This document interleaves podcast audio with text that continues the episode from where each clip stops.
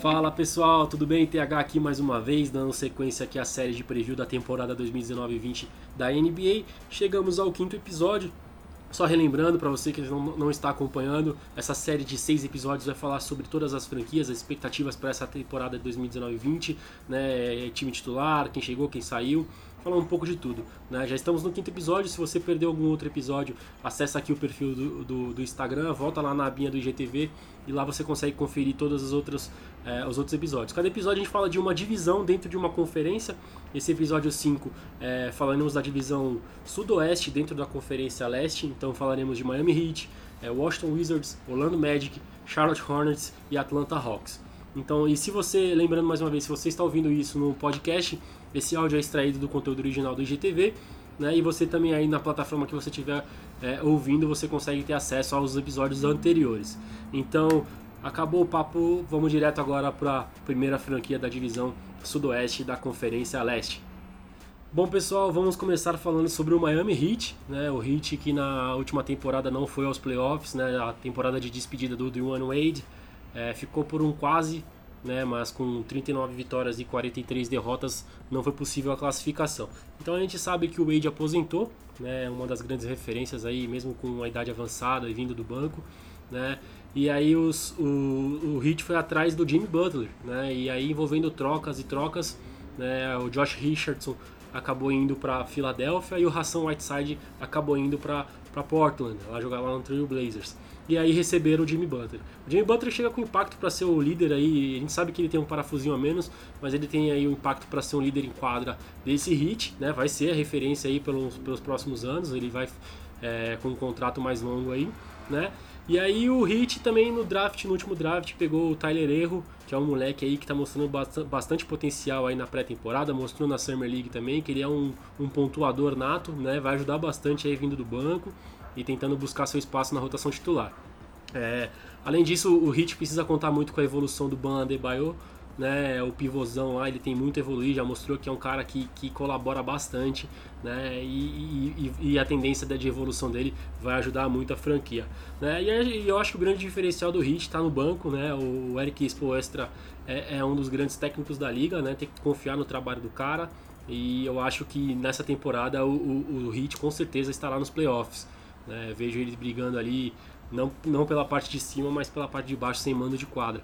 Eu imagino sim é, o Heat nos playoffs. E eu montei aqui a, a, a, a provável escalação né, do Heat.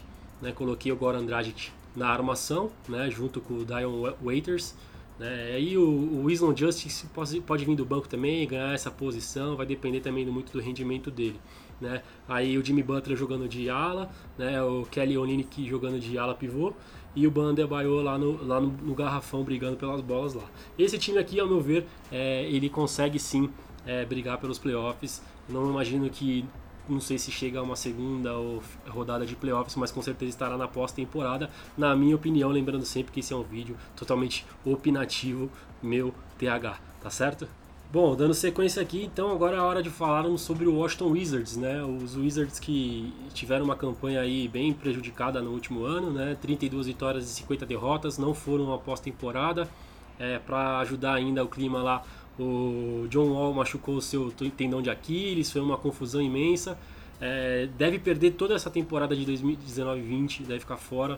Né? Então, com isso, todas as expectativas de alguma alguma produtividade giram em torno de Bradley Bill. Né? O Bill que estava sempre envolvido aí com especulações de troca, para onde vai, se vai ou não vai, se fica. E durante essa semana aqui que eu estou gravando o vídeo, saiu o anúncio de, renovo, de extensão contratual do Bradley Bill com o Washington é, Wizards.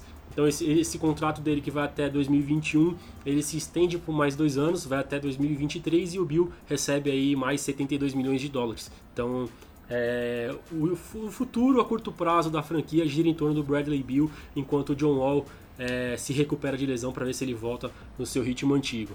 Né? E com relação a isso, é, como eu falei, vai, vai girar em torno do Bill. Os Wizards foram atrás também do, do Rui, Rui Hashimura, né, o japonês, é, dentro do draft. Ele tem muito a evoluir ainda, não imagino ele chegando para ser titular.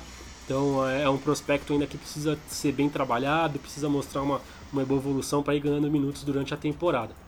É, com relação a, ao elenco, né, ao time titular, eu esbocei aqui né, os cinco principais jogadores do, dos Wizards, o Ish Smith jogando na armação, o Bradley Beal ali que também colaborando no backcourt, né, o Troy Brown jogando de ala, né, o Davis Bertans de ala pivô e o Thomas Bryant de pivôzão lá dentro do garrafão.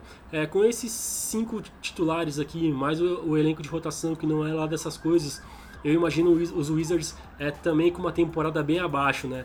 Não, não vejo essa franquia com potencial de chegar aos playoffs, né? E podem aí brigar aí por boas escolhas de loteria é, no próximo draft. Então, eu acho que o problema dos Wizards principalmente é perder essa janela, né? Da grande dupla que eles tinham confiança, que era o Bill e o Wall. Era uma dupla que podia levar essa franquia a algo mais, como é, mostrou um brilho aí há uns dois, três anos atrás e infelizmente está descasando por causa dessa lesão do Wall. É, mas eu acho que tem um longo trabalho a ser feito aí para os Wizards se, re, se reerguerem como franquia e brigarem por coisas boas na, na NBA. Bom, terceira franquia a falarmos aqui é o Charlotte Hornets, né? Os Hornets que aí ano passado também ficaram no quase para a pós-temporada com uma grande temporada do Kemba Walker, viram a sua grande referência da franquia ser trocada para o Boston Celtics. Né? E, e com relação a isso, eles foram numa reposição ali atrás do Terry Rozier, né, que era ali é, banco do Celtics, né, para tentar ser essa referência na armação das jogadas de Charlotte. É, infelizmente, o futuro, ao meu ver, para Charlotte não é nada animador. Né, a franquia está meio perdida aí nas decisões. O Michael Jordan, que tem a sua participação ali no, no front office da franquia, está meio perdido também. Então, não dá para saber o que vai vir pela frente, né? Claro que você faz escolhas de draft, algumas outras coisas, mas você perdeu grandes jogadores de referência. O Jeremy Lamb também, que era um armador que teve uma boa participação na última temporada, foi embora para o Indiana Pacers. Então você não vê assim grandes nomes que possam levar o Charlotte Hornets a uma pós-temporada, por exemplo. Então, ao meu ver, os Hornets vão ter sim uma das piores campanhas da Conferência Leste. Né? Eu montei aqui o esboço do, desse time titular, né, com o Terry Rozier jogando na armação, junto com o Dwayne Bacon, né, o Miles Bridges, que também é um dos, dos, dos, nomes jovens aí que pode levar a subir um degrau ali e mostrar mais alguma coisa para os Hornets, né, e o Marvin Williams jogando de power forward, de, de ala pivô, e o Cody Zeller jogando de pivôzão no garrafão. Como vocês podem ver, é um quinteto inicial sem grande impacto, né? E a rotação é mais questionável ainda. Então, você todos os Hornets, eu acho que esse ano é um ano para é, acompanhar, né? Ficar de olho, mas sem grandes expectativas e pensando numa reconstrução da franquia e um possível rebuild nas próximas temporadas. É, agora é hora de falar sobre o Orlando Magic, né? O Magic que foi para pós-temporada na última temporada, com 42 vitórias e 40 derrotas. Enfrentou logo de cara o Toronto Raptors, ganhou um joguinho ali, pensou que ia embalar, mas o Kawhi Leonard acordou, levou, levantou a franquia e, e, a gente sabe o que aconteceu. Né? Mas o, o, Orlando Magic é um time muito bem treinado, né? é um time que ninguém dava nada aí na última temporada. É, não, tem, não trouxe grandes contratações, manteve o elenco, é, não, teve, não tiveram grandes saídas também e tiveram principalmente a renovação da sua grande estrela ali, que é o Nikola Vucevic, que foi All-Star na última temporada. É um cara que entrega sempre ali duplo-duplo, está sempre brigando por, por, por alta pontuação. Né, e, vai e a gente espera que ele continue é, nesse ritmo para ajudar o Magic. Né. Outro grande destaque que a gente pode citar aqui para o Orlando Magic é a chegada do Markel Fultz. Né, o, o ex-primeira escolha do Philadelphia 76ers foi trocado na última temporada, tinha problema no seu arremesso, né, passou por diversos especialistas, é, foi diagnosticada uma lesão bem diferente na, na parte do ombro dele e está vindo para essa temporada com sua mecânica de arremesso reformulada. Então, se ele entregar um pouco daquela expectativa alta de primeira escolha de um draft, pode ser que, os, que o Magic ganhe alguma coisa aí no seu elenco, na sua rotação. Né? O Markel Fultz ele tem muito a mostrar, não mostrou praticamente quase nada, foi afetado. Muita gente alegava é, algum problema é, psicológico mesmo de confiança de jogo. E a expectativa aumenta para essa temporada para a gente ver como é que ele vai se comportar no Magic. Outros dois jovens que precisam nos acompanhar a evolução é o Jonathan Isaac né, e o Mobamba, que foi draftado no ano passado, teve poucos minutos ali, não mostrou muita coisa, a gente precisa acompanhar para ver se eles é, continuam evoluindo e ajudam mais o Orlando Magic. Né, eu montei aqui é, o esboço do time titular, né, muito semelhante à última temporada, como não teve muita movimentação. Né, então a gente tem o DJ Agostinho na na, na armação de jogadas, junto com Evan Fournier.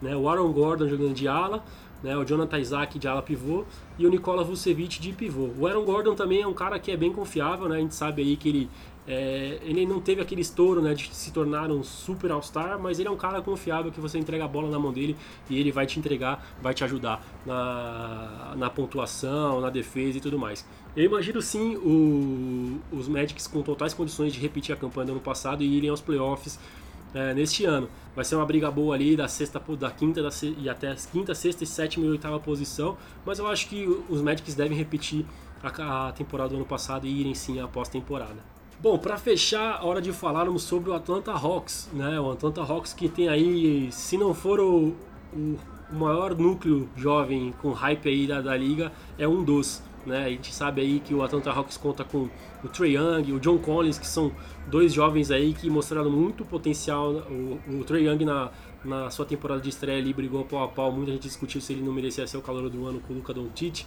mas é um moleque que também tem muita personalidade, a mão quente para a bola do perímetro. O John Collins, cara, um monstro aí com de impulsão é, e tem muito a melhorar, é muito a evoluir. Né? E aí você junta isso aí, o Kevin Huerter, é, tiveram o draft aí do Ken Reddish de Duke, que era ali a terceira peça ali, junto com o RJ Barrett e com o Zion, Zion Williamson. Esse que pode ser um dos maiores steals aí do draft. Se eu não me engano, eu não, não, não, não peguei essa informação de cabeça, eu não lembro. Ele foi na décima escolha geral né? E o estilo é isso, né? Você pegar um cara muito bom é, numa escolha mais abaixo. Então, se o Cam Reddish também mostrar um certo potencial que ele, que ele mostrou em Duke, ele pode chegar e ajudar muito esse núcleo jovem do Atlanta Hawks. Né? Acho que a única saída mais pesada aí foi o Dwayne Dedmon, que, que saiu da franquia, foi lá, pro, se não me engano, para o Sacramento Kings. Né? Tô tentando lembrar aqui, muita movimentação né? Mas o Atlanta ele precisa continuar evoluindo, evoluindo esses jovens, trazer, quem sabe nas próximas free agents aí, com um teto salarial mais flexível, trazer alguns grandes nomes para brigar de vez por alguma coisa na conferência.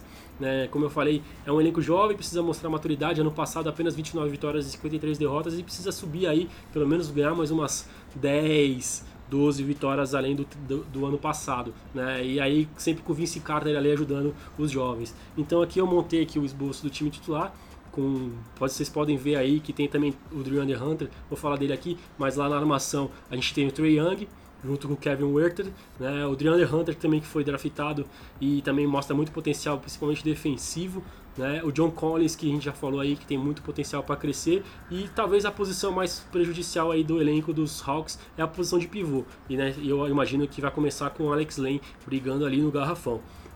Então, é, se, se, se, esses jovens continuarem sendo lapidados e evoluindo, eu acho que talvez pode pintar uma surpresa aí dos Hawks brigando pela oitava posição ali da pós-temporada. Eu acho que não vai ser ainda esse ano, que eles não irão à pós-temporada, mas podem sim brigar pela última vaga ali da Conferência Leste. Bom, pessoal, acho que era isso, mais um episódio concluído. Chegamos ao final do quinto episódio, falta um só. A temporada já vai começar agora dia 22 de outubro com dois jogos. E ainda tem o guia para sair aqui nos stories do perfil.